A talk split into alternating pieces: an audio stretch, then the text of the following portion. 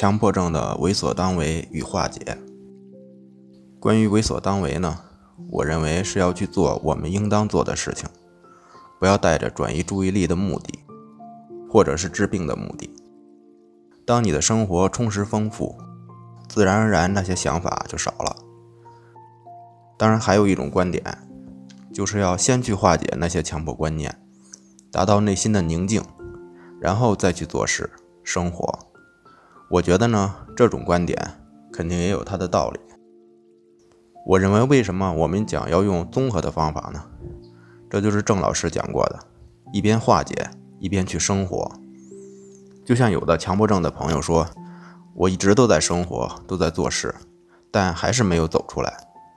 这就说明，一个他可能做那些事还是为了治病，这就是森田讲的精神交互作用。其实始终是在强化他的那些强迫观念，可能他也没有带着摆脱强迫的目的，因为毕竟上学、工作都还是有很多事情或者压力。这就说明他虽然在努力做事，但是他那些强迫焦虑的问题，那些背后的能量、观念认知的问题，包括习惯化了的那些东西，没有化解。这样的话，即使他在做事，其实那些强迫的东西也是如影随形。当然，这些焦虑的观念、强迫观念，肯定会给他的工作、生活带来很大的影响。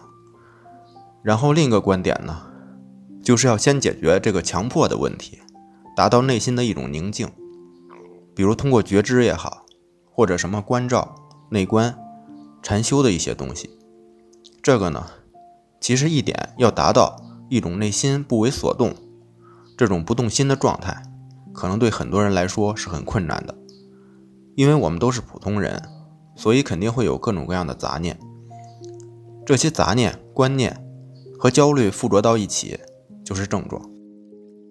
所以说，试图先治好强迫，包括我们接触的一些咨客，确实是这样想的，也是这样做的。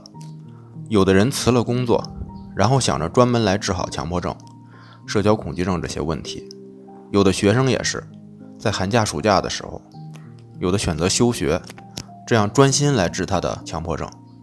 我们说，一个呢，脱离了自己的工作，脱离了学校的环境，当然可能暂时会给他减轻一些压力，但是可能很快他就会发现，因为强迫背后的这些能量，这些问题还在，在任何的环境。在家里，你也会想到各种各样担心的事情，所以脱离了生活的这种做法也是不恰当的。采取这两个方向的做法都是片面的，我们要结合这两种做法。其实很多事情、各种理论都有擅长的地方和不足的地方，所以企图用一种理论、一个方法去解决什么，那样是很局限的。所以我们说一定要全方面的。当然。我们说化解这些问题和为所当为生活，也不单单就是这两方面。这些问题的形成是错综复杂的，原因也是纷繁复杂的。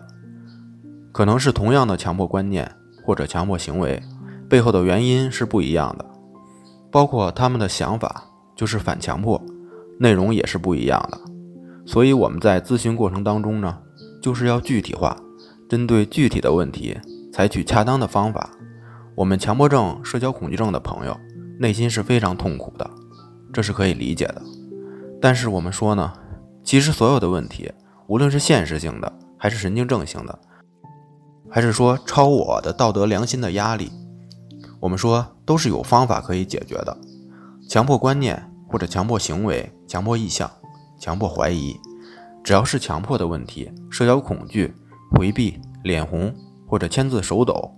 或者当众讲话紧张出汗，怕见重要的人或者不太熟悉的人，就是只要是这些问题，都是有方法可以解决的。我们不要去担心。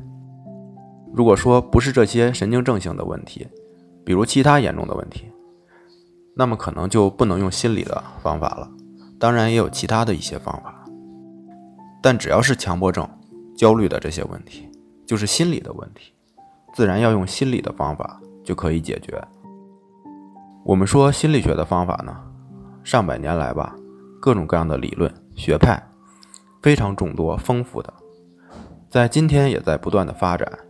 所以，我们就是从前人的理论当中，结合不断的去发展、去创新，来解决我们的这些问题。